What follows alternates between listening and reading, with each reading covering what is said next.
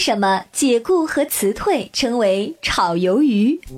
炒鱿鱼这个词儿是形容工作被辞退、解雇甚至开除，它原本的意思则仅仅是炒鱿鱼丝儿。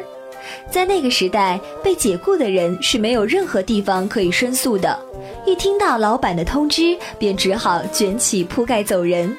所以，被解雇的人对“开除”和“解雇”这类词十分敏感，甚至恐惧，觉得它太刺耳。于是，有些人便用“卷铺盖”来替代。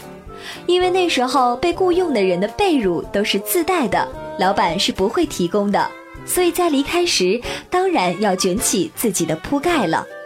不知什么时候开始，人们忽然从炒鱿鱼这道菜中发现，在烹炒鱿鱼时。